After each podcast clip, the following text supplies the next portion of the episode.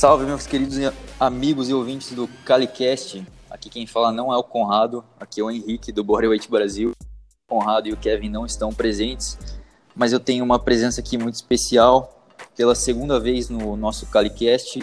Pinho Calistenia. Salve, Pinho, como é que você tá? Tudo bem, e aí, como é que tá a galera ouvintes aí do CaliCast?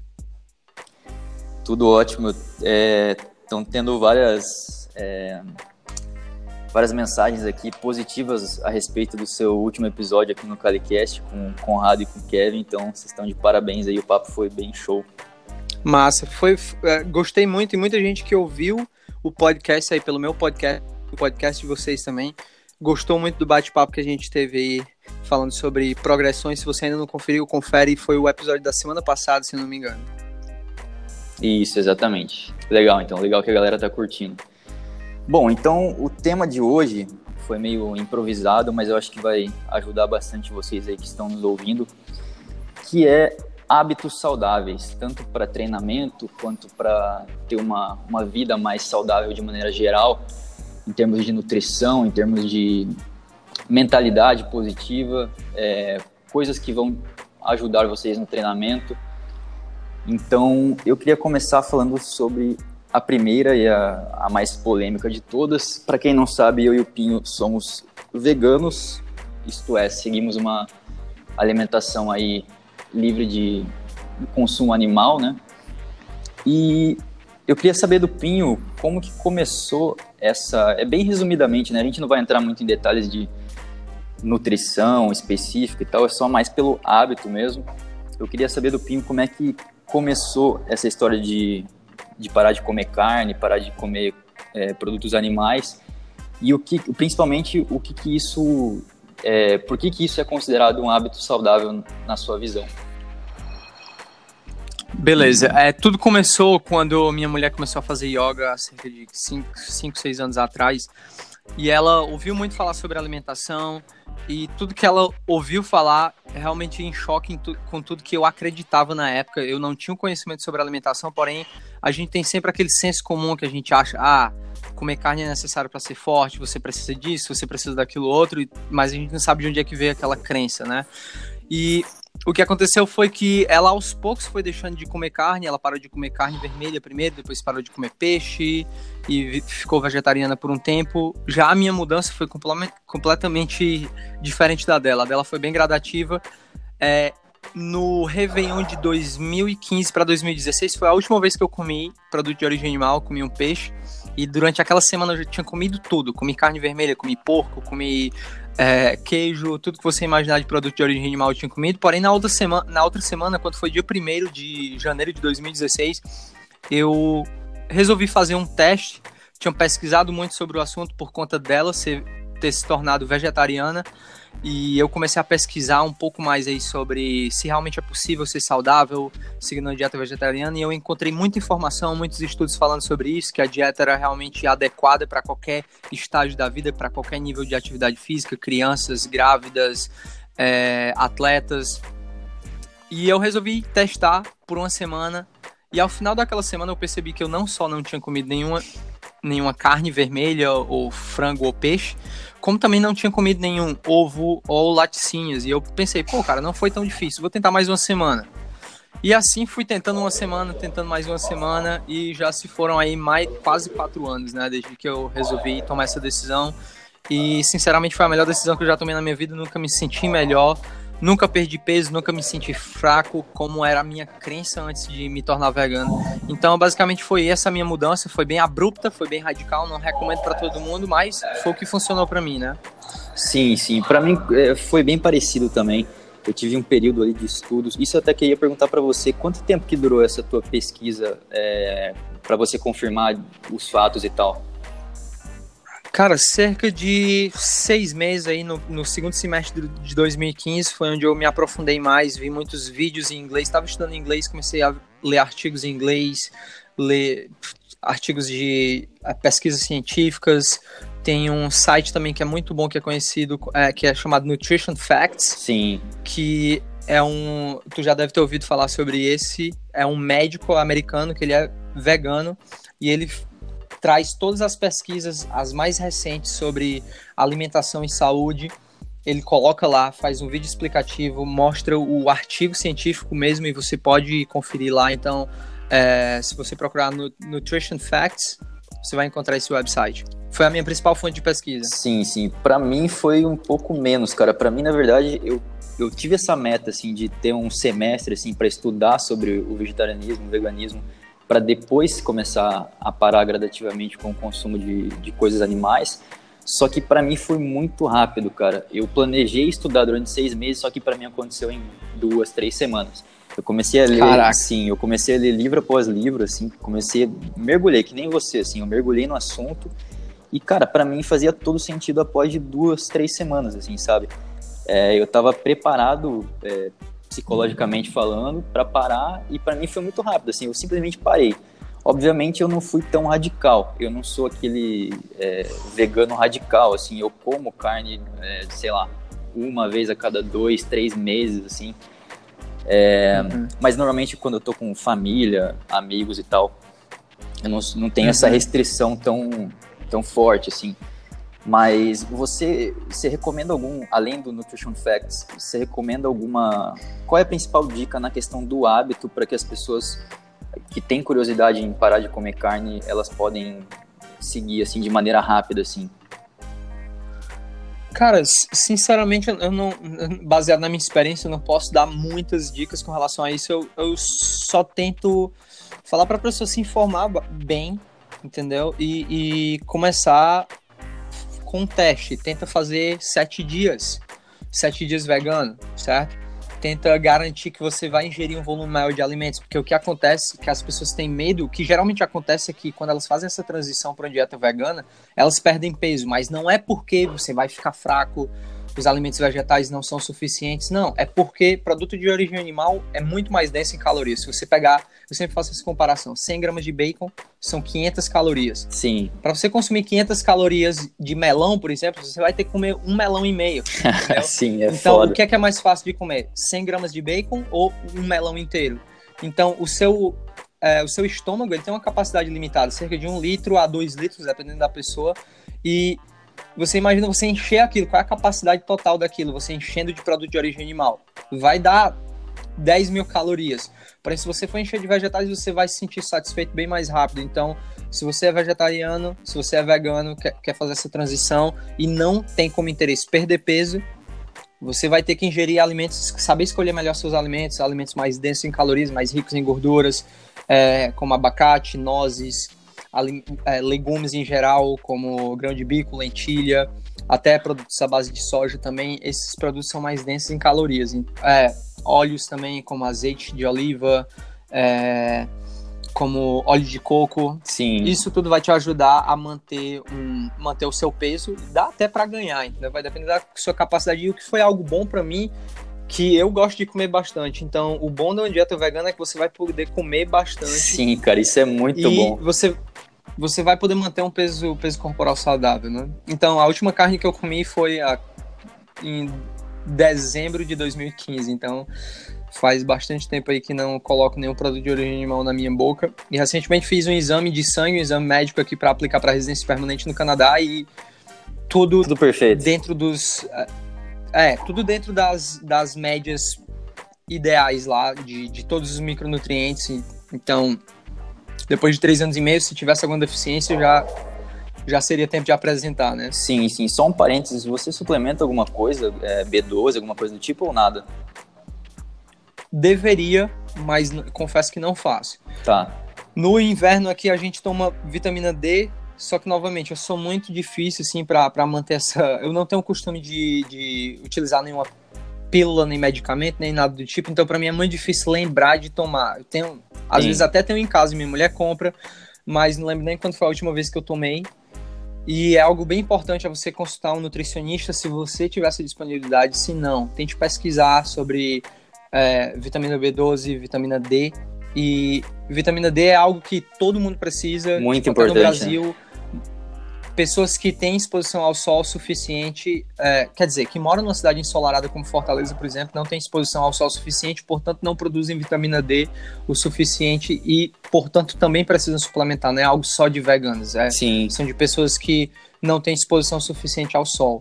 E vitamina B12, novamente, é algo que é produzido por uma, por uma bactéria, não é de origem animal, por exemplo. A maioria das pessoas que comem carne também tem deficiência de, deficiência de vitamina B12. Então, principalmente se você é vegano ou vegetariano, tente dar uma pesquisada sobre o assunto, comprar uma suplementação. Não faça como eu estou fazendo, que é não tomar suplementos. Sim, e outro negócio que eu, que eu pensei agora que eu lembrei, para as pessoas que. É, isso é um erro que eu vejo muito, cara. As pessoas quando transitam dessa dieta de comer carne para dieta vegana, é de simplesmente parar de comer determinados é, alimentos, por exemplo, ricos em proteínas, como ovos, é, ovos, é, carnes, em geral, e simplesmente não substituem aquilo. Eles não pesquisam do que se trata uma, uma dieta vegana, principalmente para quem treina, que precisa de um, um suporte ali, uma, um, é, muito mais nutrientes do que uma pessoa normal. Então, é. esse é um erro que eu vejo muito. É, eu já tive amigos que não treinavam, só viviam uma, uma vida normal, que transitaram e simplesmente pararam de comer, aí perderam peso, só que não, você via que não estava um negócio saudável, porque a pessoa não foi atrás de substituir. Pô, se você está com uma ingestão é, de proteínas X e você corta carne e ovo, cara, você vai lá para baixo. Se você não não acrescenta é, produtos, grãos, leguminosas, enfim, enfim, é, uma série de é, alimentos que a gente tem aí como opção vegana, você obviamente vai sofrer, uhum. teu, teu exame sanguíneo vai, vai se modificar, enfim. É. Eu, eu, particularmente, não conheço ninguém que passou por isso, de transitar para uma dieta vegana e ficar fraco. Já ouvi falar pessoas, porém as pessoas que eu conheço geralmente são bem informadas, a galera que eu conheço que decide é, se tornar vegetariano ou vegano principalmente vegano, eles tendem a pesquisar bastante sobre alimentação, então todo mundo ao meu redor aqui no Canadá, no Brasil nem tanto, porque fui vegano durante seis meses no Brasil antes de me mudar para cá pro Canadá. Sim. E as pessoas que eu conheço aqui são, tipo, os seres humanos mais fortes que eu já conheci são os veganos aqui, são muito ativos é, praticam bastante atividade física, se alimentam muito bem, têm um peso corporal saudável, têm uma, é, uma composição corporal bacana e não é tão complicado quanto as pessoas imaginam. É, a questão é o seguinte: se você deixar de, de comer carne, queijo, leite e ovos, tente ter uma dieta variada, tente comer pelo menos no, no seu dia alguma leguminosa, alguma green leaves, que são folhas verdes, tente comer algumas nozes. Se você fizer essa combinação e você tiver a quantidade de calorias suficiente pro seu peso corporal, pro seu nível de atividade física, vai ser impossível você não ter a quantidade de proteína necessária.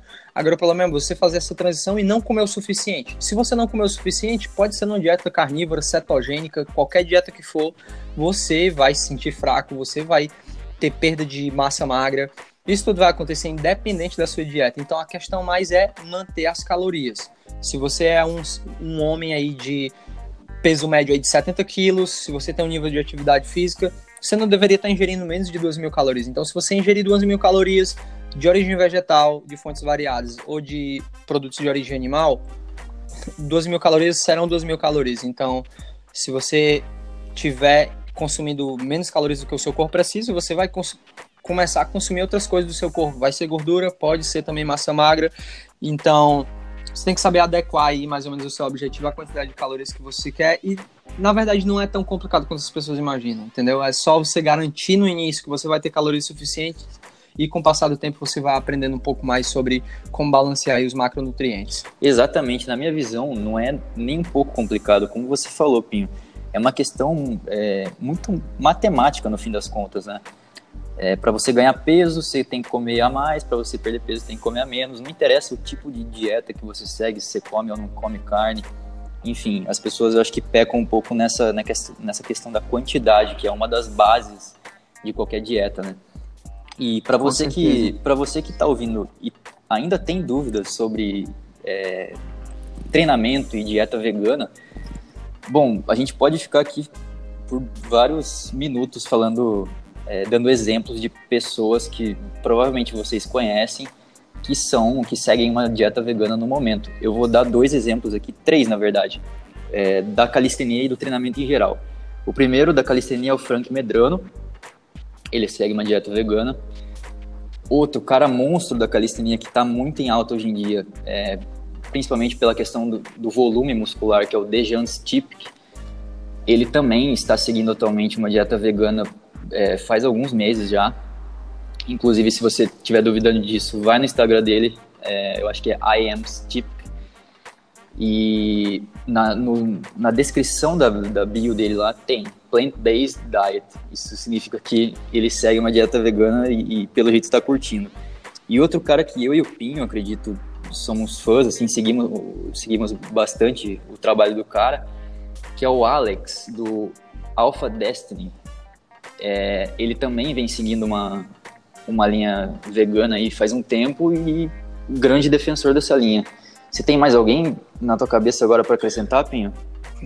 Cara, tá crescendo muito. Tem um bodybuilder aí que o cara nasceu vegetariano e se tornou vegano há cerca de 10 anos atrás, ou seja, ele nunca comeu carne na vida. Ele é um bodybuilder profissional chamado Nimai Delgado. Se você quiser pesquisar sobre ele, pode procurar aí no, é, no Instagram.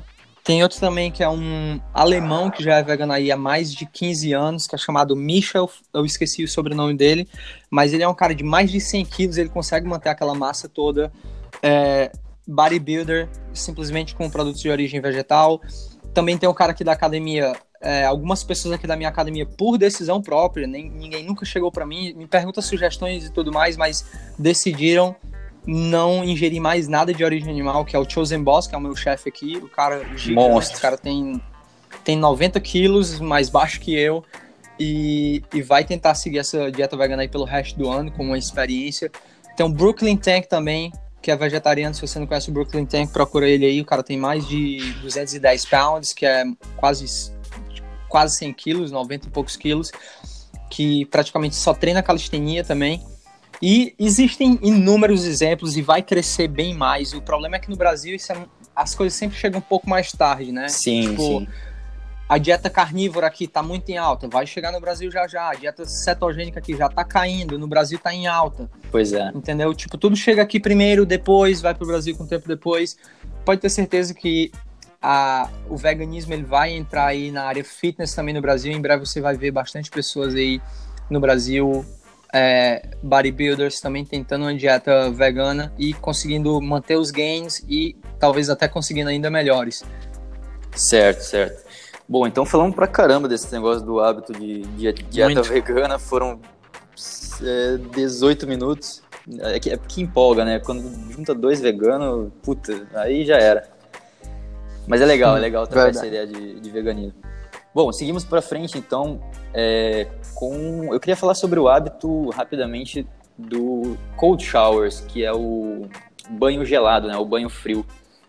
É, é um hábito que eu conheci através do, do cara chamado Wim Hof, que, se não me engano, é um holandês bem famoso por quebrar uma série de recordes aí é, nessa questão de imersão na água gelada e ele, se não me engano, ele subiu o Everest, cara, só de shorts, shorts e um par de botas. É um, é um cara louco, assim, porque ele acredita que através do controle da tua respiração e da imersão no frio, imersão do seu corpo no frio é, durante um longo período, né? Então é, um, é uma questão de treinamento mesmo. Você fica meses, anos é, aprendendo a controlar a tua respiração e tomando banho gelado ou, enfim, é, mergulhando em, em lagos. É, tem uma melhora incrível na imunidade. Você fica muito menos doente. É, você já experimentou isso alguma vez, Pinho, ou não? Cara, assim que eu cheguei aqui no Canadá, eu ouvi falar dele e eu tentei fazer isso, cara. Tipo, é a pior sensação que eu já tive na minha vida, para falar a verdade. E você imagina o seguinte: tomar banho frio no Brasil e tomar banho frio no Canadá é uma experiência completamente diferente. A certeza. Em qualquer país aqui da América do Norte é completamente diferente. A água do mar você vai ver que é mais fria. Tipo, você vai em Fortaleza, um banho frio é piada. Sim. Piada. Não existe banho frio em Fortaleza. E você vai até ir pro sudeste brasileiro, onde no mínimo a temperatura vai para 15 graus. No dia mais frio, no meio da madrugada, vai fazer 10 graus. Isso não é nada comparado com o frio que é aqui. E a água ainda é muito mais fria. Então, eu, tentei, eu fiz isso por um tempo. É, conseguir reduzir aí o meu tempo de banho de 5 minutos para 1 minuto, é. porque você não vai conseguir ficar muito tempo aí embaixo do chuveiro na água fria. E confesso que não tentei durante muito tempo, tentei por algumas vezes esporadicamente, mas, cara, tipo, foi é uma sensação é bem diferente do que qualquer, qualquer coisa que você fez. É, Existem os benefícios que eles falam, né, que vai te, te ensinar a, a controlar a sua respiração e usar essa respiração para aquecer o seu corpo. Isso. Tem também o fator aí da vasoconstrição aí, quando é, os vasos aí mais próximos aí da sua pele, eles vão ficar bem mais é, contraídos, vai melhorar sua circulação e tudo mais. Porém, não levei a longo prazo. Mas me interesso muito sobre o assunto, já pesquisei muito sobre o Wim Hof. Ele veio aqui, no, veio aqui em Toronto. Pensei em ir para um seminário dele também. Vi vários documentários sobre a vida do cara. E ele não só tenta isso, como ele ensina também as pessoas a como controlarem o frio e você consegue ver assim em vídeos ele num frio nevando, frio aí, temperaturas de menos 20 graus, onde qualquer um aí congelaria os dedos e começaria a perder aí parte dos membros e as pessoas conseguem ficar lá durante horas e horas e horas e conseguem manter a temperatura do corpo e, e o que é mais difícil, não morrer naquela temperatura toda, né? Sim, sim. Não, ele é genial, cara. É um curto que eu, é, um, é, um, é um cara que eu curto pra caramba. Pra quem quiser e mais atrás tem um livro que eu recomendo pra caramba dele que chama The Way of the Iceman. É um livro do Wim Hof de 2016, então é bem recente, que basicamente é o método dele, é o método Wim Hof. Ele ensina técnicas de respiração junto com essa exposição ao frio e o porquê que isso vai trazer uma série de melhorias para a sua vida no geral. É, por experiência própria, cara, eu já sigo essa parada do banho gelado há muito tempo, há um, mais de um ano, consistentemente, é um hábito já. E eu começo o meu dia com esse banho gelado, que, bom, eu moro na Austrália, é quente pra caramba aqui, é que nem o Pinho falou, banho gelado aqui na Austrália nem se compara com banho gelado em, em Toronto, né? Então é, é uma piada, mas mesmo assim vale, porque é, imagina, você acorda, a primeira coisa que você faz é entrar num, debaixo de um chuveiro gelado. Então a questão que eu, que eu vejo mais difícil, cara, de manter isso é é a parada do hábito de você fazer todo dia. Quando você simplesmente liga a torneira, você já sabe qual é a sensação. É uma sensação ruim. Você tá esperando aquela água quente, só que vem aquela água gelada, teu corpo não tá preparado para aquilo. Só que eu acho que o lance é realmente o foco na respiração. Então você entra ali, você só pensa que tá uma merda, que tá ruim, é uma sensação ruim. Só que você tente ficar ali mais de um minuto, dois minutos, três minutos, porque aquilo vai te fazer bem.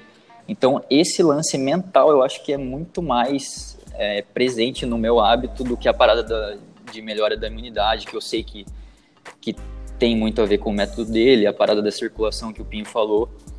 Então, sobre cold showers, banho gelado, eu acho que é isso.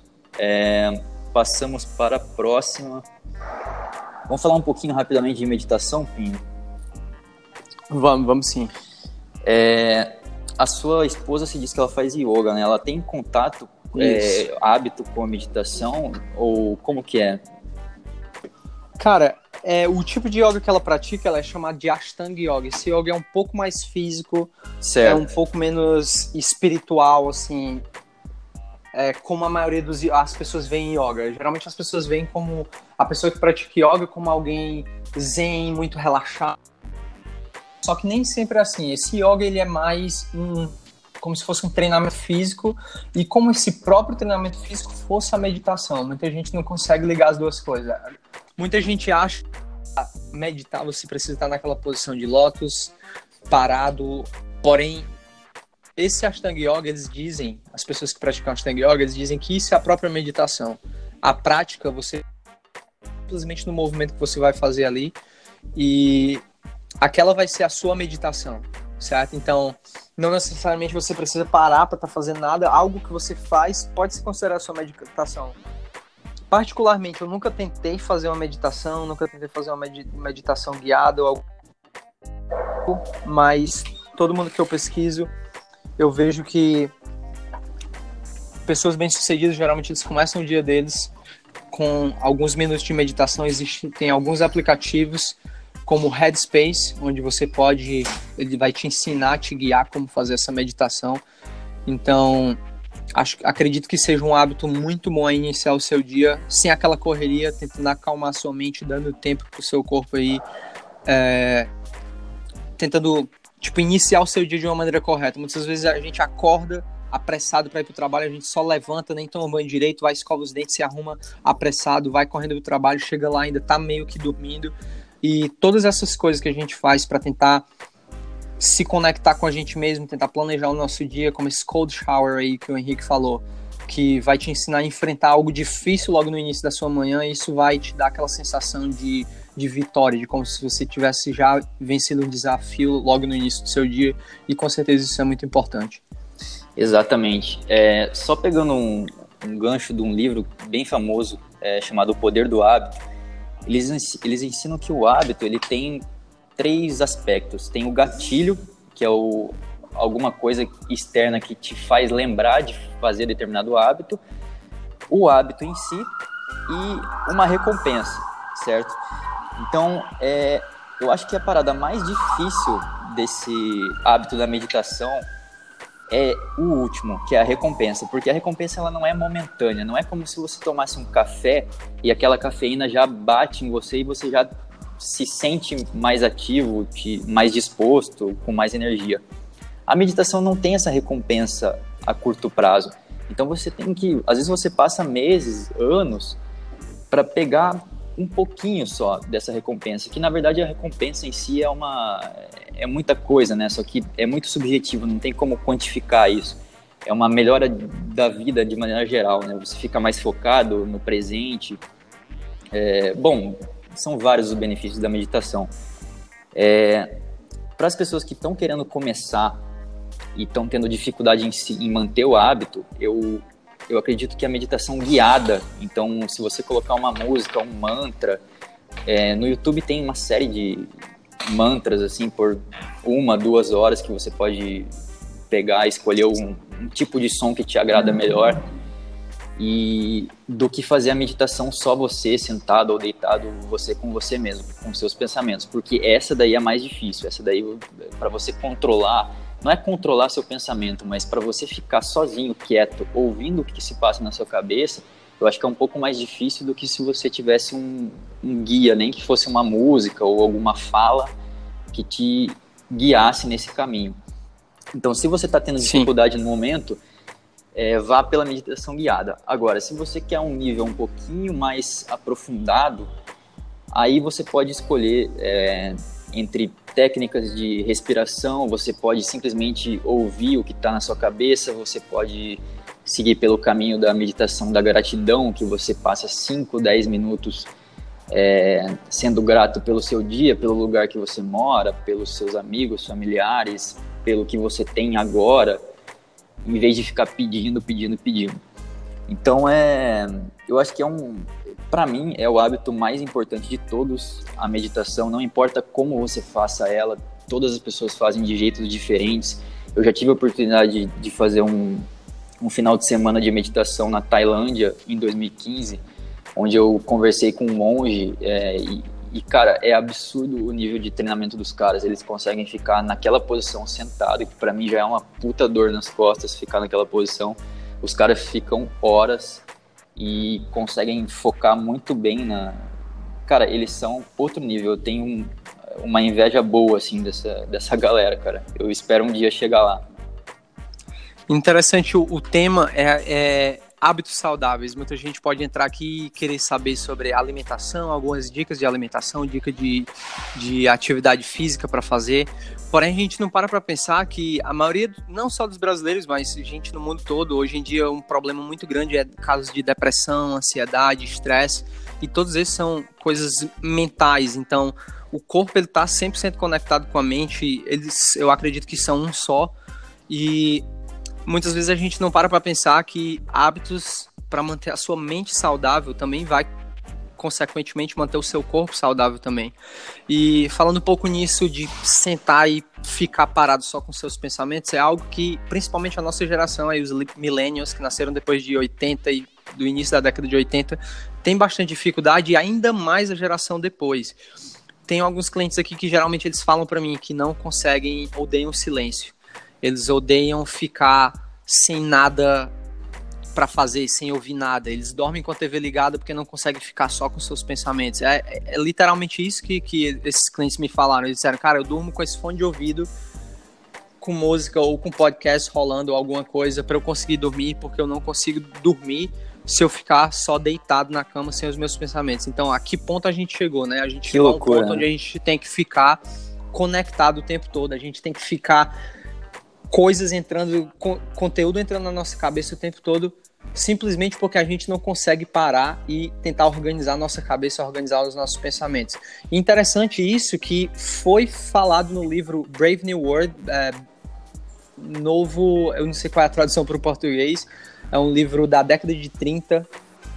É, se você quer pesquisar, você pode procurar Brave New World, é, Bravo Novo Mundo, Novo Mundo Bravo, alguma coisa assim, onde ele descreve exatamente isso, como se fosse uma sociedade humana no futuro, onde ser, os seres humanos tivessem constante necessidade de estar 100% distraídos o tempo todo, ninguém tem que ficar só, todo mundo tem que ficar socializando, a gente tem que evitar é, entretenimento onde você não consome nada, por exemplo, para você ler um livro, você senta num quarto quieto, você não consome nada, você está so, somente com o livro ali em detrimento de outros, é, é, de outros entretenimentos que vão estar sendo apresentados, coisas para você comprar. E você pode fazer essa analogia aí com o, por exemplo, o YouTube, onde você vai assistir um vídeo, mas você vai ter uns, é, uns ads rolando para você aparecendo alguma coisa para você poder comprar alguma coisa do tipo. Então, nessa sociedade desse Brave New World, a distração ela era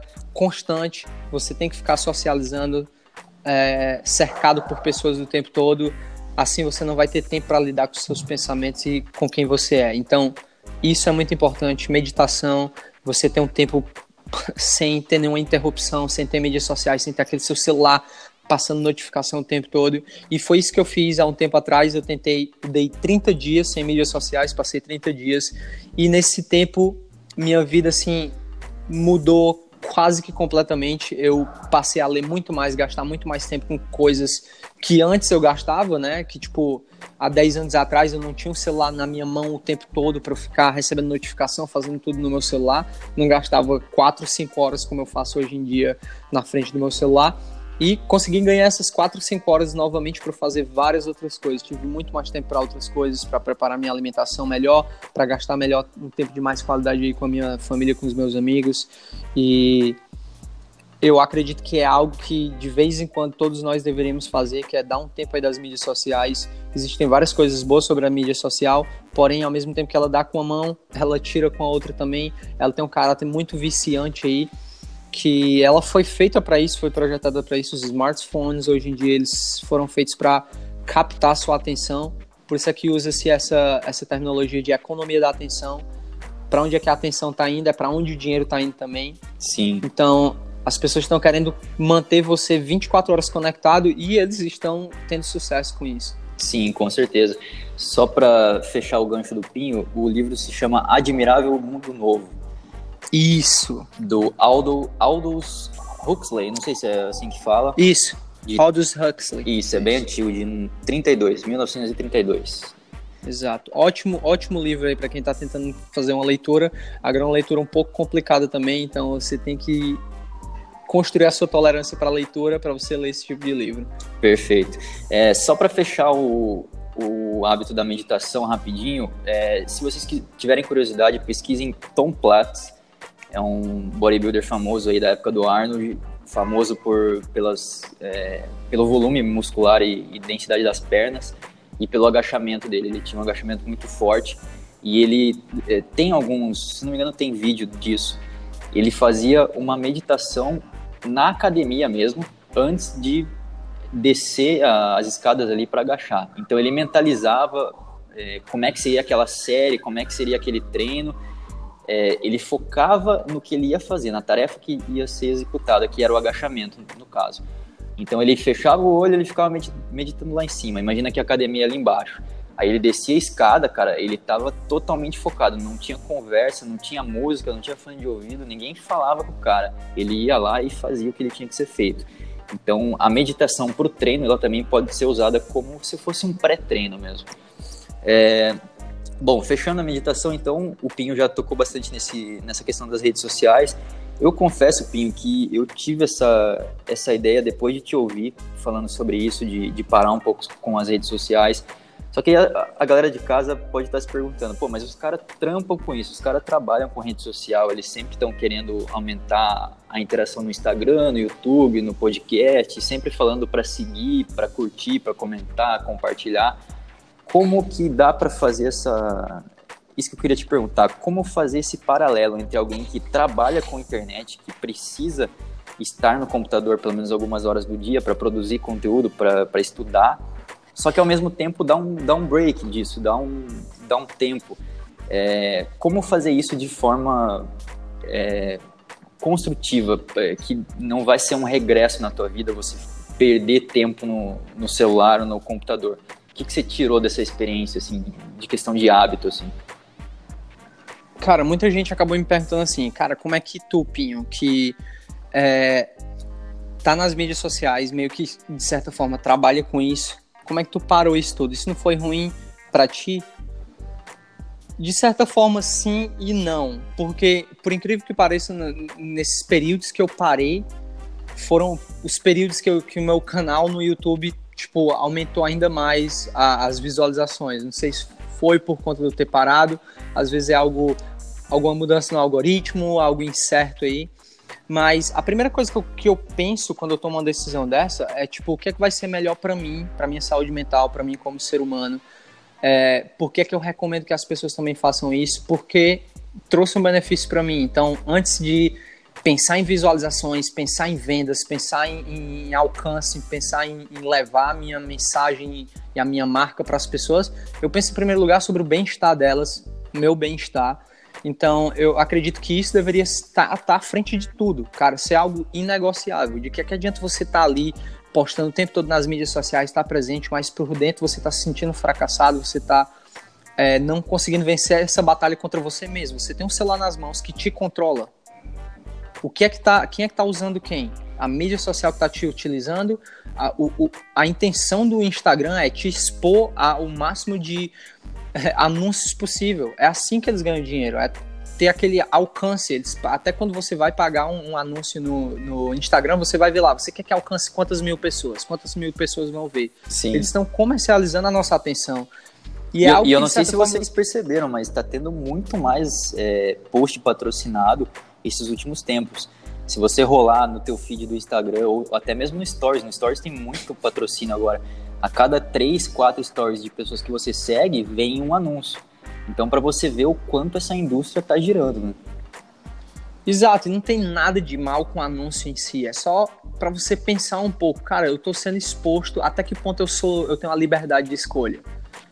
Porque de certa forma você está sendo manipulado, estão lhe apresentando alguma coisa, mesmo que você não esteja consumindo aqueles, aqueles conteúdos, só o fato de estar ali na frente do seu celular você está movimentando a economia para alguém, você está vendendo a sua atenção, você está vendendo o seu tempo. E para mim, tempo é algo que para mim vale muito mais do que dinheiro, entendeu? E, e, e eu vi que eu estava desperdiçando, meu tempo estava indo pelo ralo com as mídias sociais.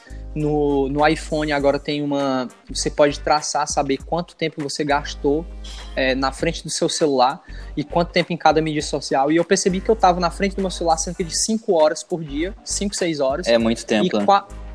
Exato, e quatro horas dessa era só na frente do Instagram, entendeu? Será que eu estava postando? Será que eu estava respondendo? Ou eu estava simplesmente consumindo conteúdo de outras pessoas?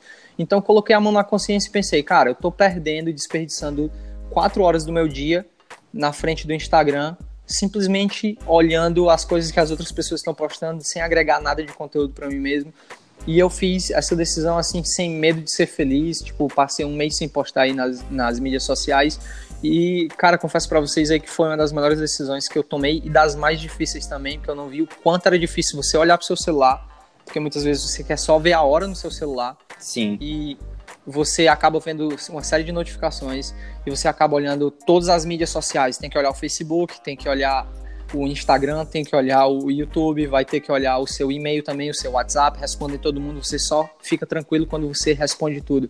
E tudo isso foi projetado para tornar as, tipo, para fazer você clicar realmente no, nos aplicativos.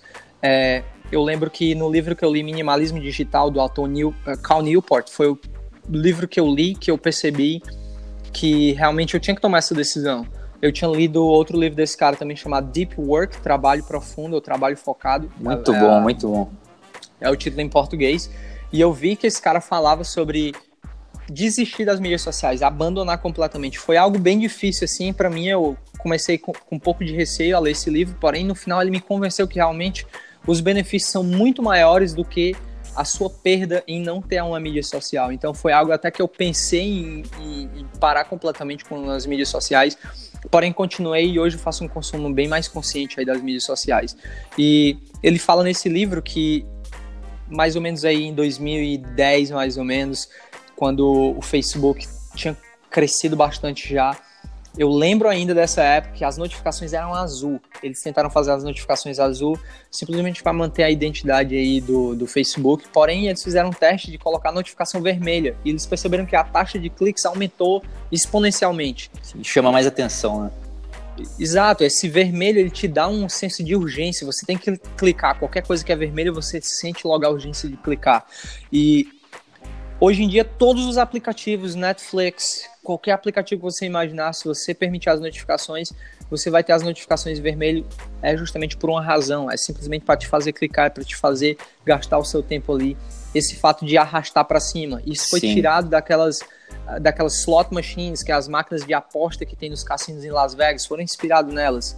Justamente você te vai arrastar para cima, arrastar para cima até você encontrar algo de valor, na esperança de que você vai ver um vídeo melhor, o próximo vídeo vai ser melhor. Você vai lá no seu YouTube e você começa a arrastar para cima, vendo o título dos vídeos, vendo a thumbnail, começando a pensar, a negociar a sua atenção, pensando, cara, vai valer a pena assistir esse vídeo aqui sobre como ganhar massa muscular em um mês, com tipo com um bodybuilder aí é, gigante, com a seta apontando pro bíceps dele, falando uma, uma dica estranha que me fez crescer 10 vezes mais em menos tempo.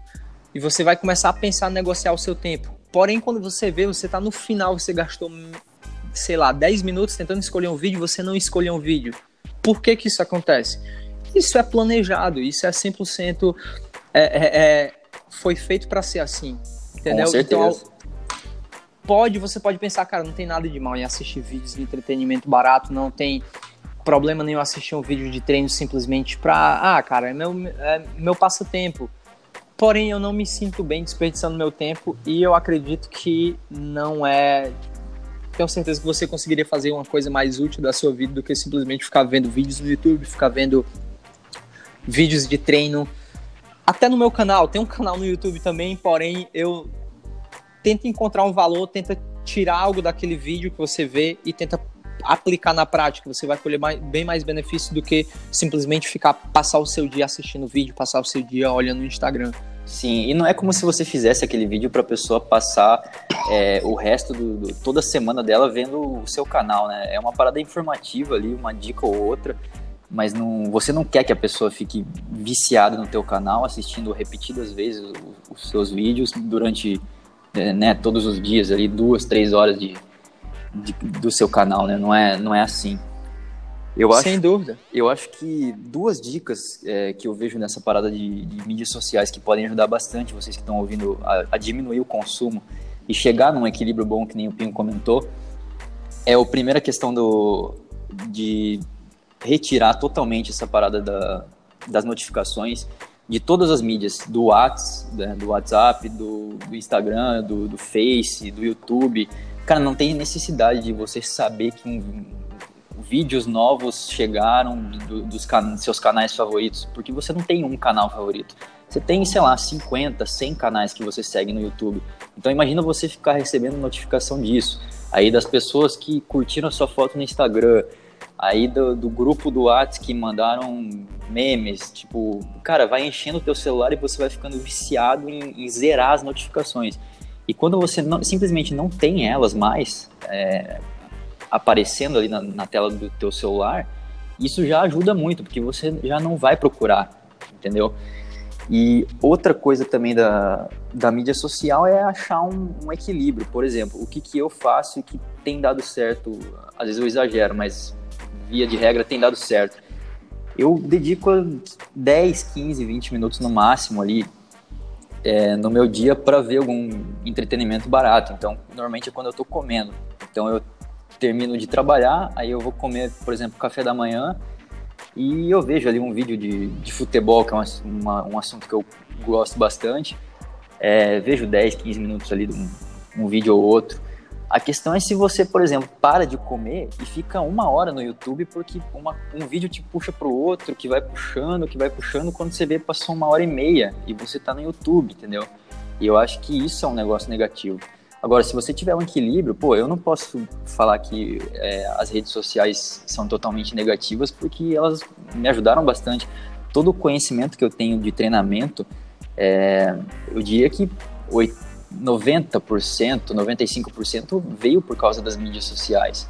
Os e-books que eu comprei relacionados a treinamento, eu descobri por causa da internet. Então a internet tem seus benefícios, mas é justamente o que o Pinho falou. Não dá para exagerar. E o problema é que as mídias sociais elas foram feitas para exagerar. Então é, cara, é uma guerra, é bem foda realmente. Exato. E cara, tipo assim, a internet, ela é um. Cara, não tem o que falar. Trouxe. Não tem como a gente voltar no passado e viver como a gente vivia no passado. Porém, a gente tem a escolha de não ser dominado por ela. E é algo bastante difícil hoje em dia, porque a gente aprendeu a viver 100% conectado. Então, não sei com relação a ti, Henrique, mas eu vendo uma geração, eu fui ter um celular quando eu tinha 21 anos de idade, tipo, há 10 anos atrás, né? Sim. Antes disso, eu nem tinha um celular, eu não cresci com um celular na mão, não fui um adolescente. A maioria da galera que me segue, todo mundo tem um celular, crianças aí de 14 anos, 15 anos já tem um celular na mão. Não tive isso. É, meu celular, até 5 anos atrás, mais ou menos, só ligava e recebia mensagem, não tinha como entrar na internet no celular. E até eu que não sou dessa geração, me tornei meio que viciado nessas, nessas facilidades, nessa tecnologia. E a gente acaba meio que comprometendo a nossa atenção. Por que, é que as pessoas hoje em dia dizem que tem déficit de atenção? Todo mundo tem déficit de atenção. Porque a gente está 100% distraído, sendo bombardeado o tempo todo com informação, com estímulo o tempo todo. Quem é que quer sentar num quarto e com a luz baixa e ler um livro por uma hora, quando você pode estar tá assistindo um filme de ação no, no Netflix? onde você pode estar assistindo um, um, um, vídeo do Porta dos Fundos muito engraçado que acabou de sair aí na, no YouTube. Sim. Ninguém quer. O entretenimento é tão chamativo, é tão, é tão apelativo, é tão, é tão bom que as coisas que são realmente importantes, como leitura, como meditação, como gastar um tempo com a sua família de verdade, real, estar lá 100% presente, a gente troca isso tudo simplesmente por entretenimento, por tá, dar boas gargalhadas, por assistir um filme bacana. Então eu acho que até certo ponto isso é possível manter esse equilíbrio, mas você precisa ser, resistir bastante a esses estímulos. E sem dúvida a internet trouxe vários benefícios. Aprendi, aprendi inglês graças à internet. Falo isso em vários vídeos aí. Iniciei no YouTube, fiz vários é, testes aí do IELTS, simulados do IELTS no YouTube, no próprio YouTube.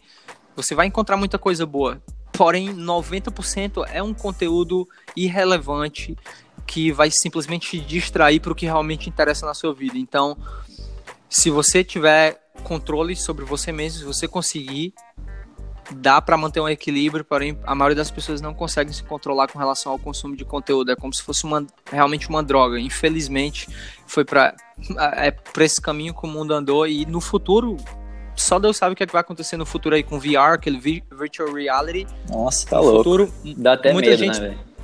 É, você vai colocar aqueles óculos lá, você vai pro seu trabalho, só que você tá em casa, você vai ter um, uma roupa imaginária, você vai ver as pessoas na sua frente, você vai interagir com as pessoas, você vai Pô, tu vai é, treinar, tá ligado? Você vai, você vai treinar com, né, com, com a parada Exato. conectada e você, você de fato não, não treinou. Só que o seu ter... personagem treinou, tá ligado?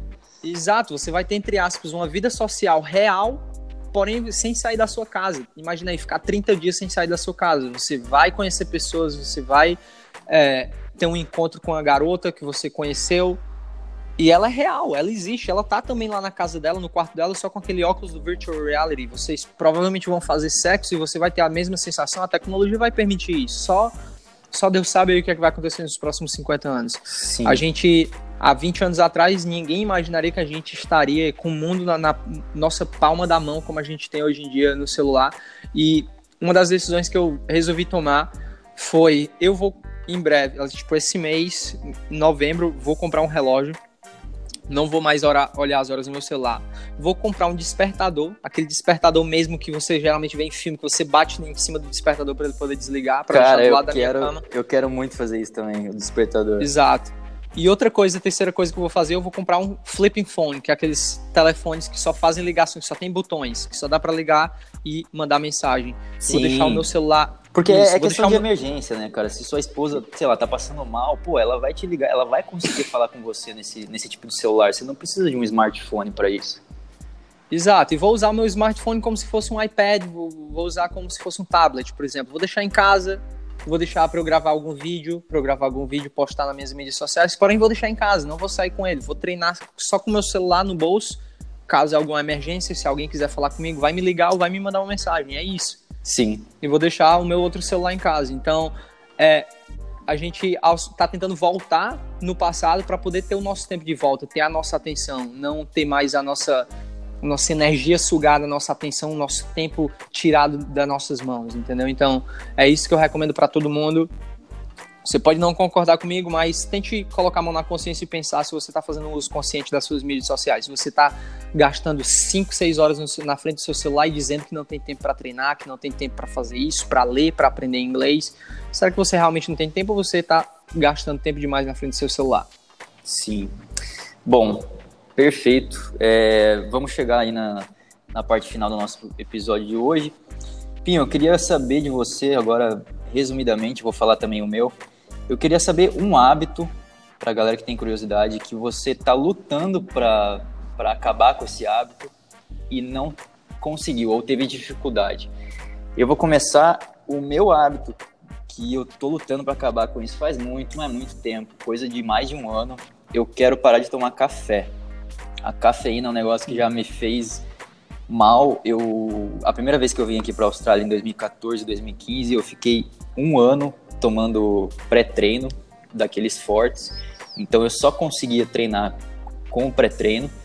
E quando eu voltei para o Brasil em 2016, é, eu continuei tomando pré-treino, só que foi dando umas recaídas, assim, eu até que eu passei mal um dia, baixou a pressão. Aí eu fui pesquisar sobre o assunto, fui, é, fui pesquisar de fato o que, que a cafeína, por que, que ela é boa, mas também quais são os malefícios da cafeína. E eu resolvi que a cafeína para mim não, não funcionava muito. É, ela bate muito em mim, ela, o efeito, eu sou muito sensível à cafeína. Então isso para mim é um problema. É, e eu percebi, vendo relatos de pessoas que pararam de tomar café, que a, a, o nível de energia melhora muito é, ele fica mais constante, não dá aqueles picos que a gente tem com o café. E vendo exemplos na minha própria família, assim, a minha mãe é, também é viciada em café, ela toma café de noite jogando baralho e logo em seguida vai dormir. É um negócio que eu não consigo. Então eu decidi que eu queria parar de tomar café. Só que, puta, eu venho assim, um mês eu consigo, outro mês eu volto. É uma parada muito difícil. Qual que é o teu hábito que você está lutando aí, ou que você já conseguiu de fato, é, mas que você teve dificuldade, só para galera que tem curiosidade? Existem dois hábitos aí que estão relacionados um com o outro, que são duas coisas que eu queria muito fazer. A primeira delas era ir para a cama cedo, dormir cedo. Tipo, 10 horas, estar tá na cama deitado, já preparado para dormir, lendo meu livro, cerca de 15 minutos, meia hora aí antes de dormir. E confesso para vocês que eu consigo na maioria das vezes, porém alguns dias eu pego meu celular, porque tem um celular, o carregador tá do lado da cama, eu tenho que colocar o alarme para outro dia. E esse é outro motivo porque é que eu quero um alarme de verdade, eu quero deixar meu celular longe de mim, da minha cama, o celular na sala carregando. E outra coisa que também tá ligada é acordar um pouco mais cedo do que o horário que eu tenho que sair. Por exemplo, eu geralmente acordo muito cedo, eu tenho alguns clientes 6 horas da manhã, então eu tenho que acordar às 5 horas. Deveria acordar às 5 horas para dar tempo de chegar aqui no trabalho, acordar tranquilo. E às vezes o que acontece é o seguinte: eu vejo que eu demoro meia hora para chegar no trabalho, então às vezes eu fico dormindo até aquela última, aquele último minuto, tentando aproveitar aquele último minuto, justamente porque eu não fui dormir na hora certa no dia anterior. E acabo indo correndo trabalhar, aí chego naquela sensação meio dormindo, meio acordado ainda, que é algo que eu não gosto. Porém, alguns dias, na maioria dos dias, eu ainda consigo acordar cerca de uma hora antes de sair. faço meu café da manhã, tomo, como alguma coisa, alimento meu cachorro, às vezes dou uma volta com ele e consigo fazer isso, chego tranquilo, 10, 15 minutos antes do meu primeiro cliente e a sensação é muito melhor do que chegar em cima da hora, arriscando o cliente já estar tá aqui na porta, porque eu tenho que abrir a academia para ele. Então, dois hábitos que estão ligados, que é ir dormir cedo e acordar um pouco antes do que a hora que eu tenho que sair, dar um tempo para relaxar, para descansar, para realmente acordar de verdade e não chegar aqui no trabalho dormindo. Sim, sim. Esse lance de, de acordar cedo, cara, é muito bom. Para vocês que estão ouvindo agora e nunca tiveram a sensação de chegar meio-dia, por exemplo, e você ter a sensação que já fez muita coisa do teu dia, desde as 5, 6 da manhã você já produziu muita coisa, já fez, já treinou, já trabalhou, já leu, já fez um monte de coisa. É, puta, é muito bom essa sensação. E você tem ainda o resto do dia para fazer. É, bom, é, próxima coisa que eu queria conversar com o Pinho é, antes de acabar na verdade, última coisa, antes da indicação de música. Indicação de livros. É, vamos resumir em dois livros cada um, que eu acho que é para a galera ficar um pouco mais compacto. Eu vou indicar O Poder do Hábito, para você entender como funciona esse negócio do hábito, por que, que ele existe e como é difícil você simplesmente tirar um hábito. Então, se você tem alguém próximo a você que, por exemplo, é, fuma cigarro, e não consegue parar, saiba que não é uma parada muito fácil, assim, você não é, você não pode chegar para a pessoa simplesmente falar, pô, cara, é, é força de vontade, né? é, fal, é falta de, de vontade. Não é assim, é uma parada muito mais, o buraco é muito mais embaixo, então é muito bom para você saber também técnicas de como é, colocar um hábito no lugar do outro, isso é muito importante também, você tem ali o, o negócio da recompensa, e do gatilho, que fazem total diferença. E o outro livro que eu, puta, eu curto muito esse livro, já li umas duas, três vezes, que é Sete Hábitos das Pessoas Altamente Eficazes, do Stephen Covey, de 1989. Ele já está, obviamente, em edições mais atuais, mas esse livro é muito bom, tanto em, em, hábitos internos, né, hábitos individuais, como hábitos sociais, você se relacionar melhor, melhor com as pessoas. É, dois livros, Pinho, o que, que você tem para indicar para a galera? Cara, eu vou indicar dois livros, um ficção e um não ficção. O de não ficção ali no ano passado, que é do, de um autor que é um, um Navy SEAL aposentado. Se você não sabe, Navy SEAL é a tropa de elite aí da, do exército americano, da marinha americana. E o nome dele é Jocko Willink e o nome do livro é Extreme Ownership, que traduzido para português é Responsabilidade Extrema, onde ele, ele fala sobre como você deve trazer essa responsabilidade extrema, como se você trouxesse a responsabilidade para você de todas as coisas que acontecem ao seu redor, inclusive as coisas que aparentemente não são sua responsabilidade. Porque hoje em dia a gente vive numa sociedade onde a gente está sempre buscando a quem culpar, a quem responsabilizar. A gente quer tirar a responsabilidade nossa e tentar culpar alguém, até pelas menores e mais particulares coisas, decisões da sua vida. Você quer culpar a sociedade, quer culpar o seu chefe, quer culpar, sei lá, os seus pais, qualquer coisa, mas ninguém quer assumir a responsabilidade. Nesse livro ele fala sobre a importância de trazer essa, ter essa responsabilidade extrema sobre até as coisas que aparentemente não são sua responsabilidade. E o segundo livro aí eu queria falar sobre esse filme, esse livro que eu falei aí, que é o Fascinante Mundo Novo. Fascinante Mundo Novo, se eu não me engano, a, a tradução que tu falou. Admirável Mundo Novo, que é Brave New World, que é do autor Aldous Huxley, que é ele meio que falando na década de 30 tentando prever uma sociedade no futuro, é um filme de ficção, então é, não é algo que ele. Mas é meio que uma previsão do que ele imaginava que o futuro seria. E ele já viu que o futuro já estava se tornando naquela época, e você vai ver durante aquele. da leitura desse livro, se você ler, que a nossa sociedade está muito parecida com a sociedade que ele descreve no, no, no livro. E é um livro muito bom, um dos melhores livros que eu li, li esse ano já. Legal, cara, eu vou dar uma olhada nesse daí que eu não confesso que eu não conhecia ainda. Muito bom. Bom, para fechar então, vou me indicar aquela música de sempre. Hoje eu vou de uma banda chamada Muse com a música Knights of Sidonia. Eu acho que é Sidonia que fala, mas enfim, vocês vão ouvir aí.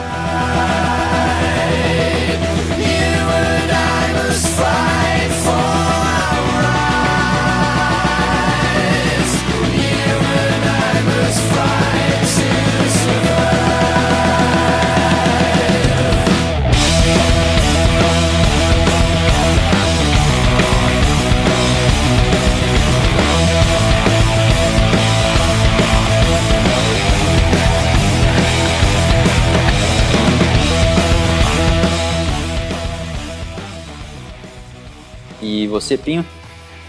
Cara, vou mandar uma música aí de, que eu costumava ouvir aí na 2002, 2003, 2004, que é Franz Ferdinand, Take Me Out.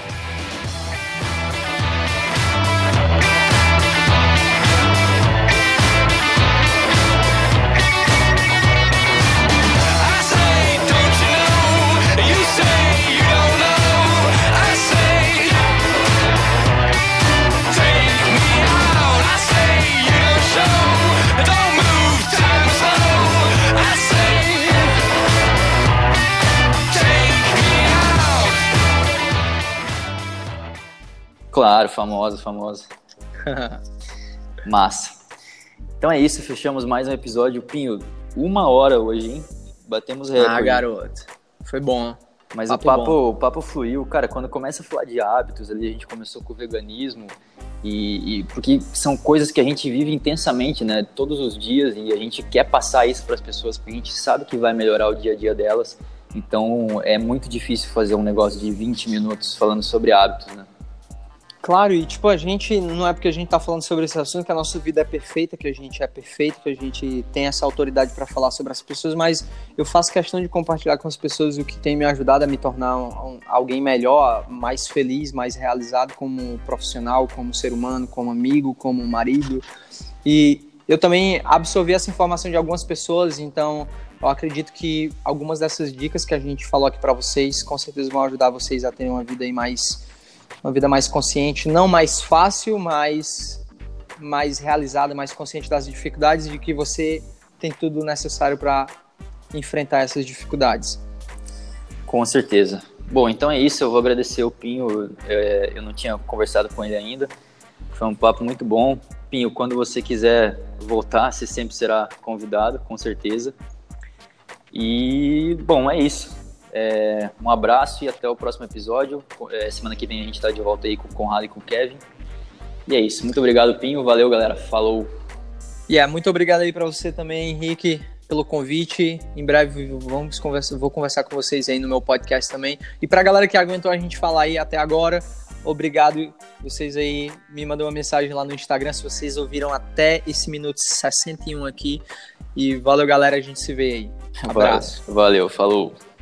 Falou.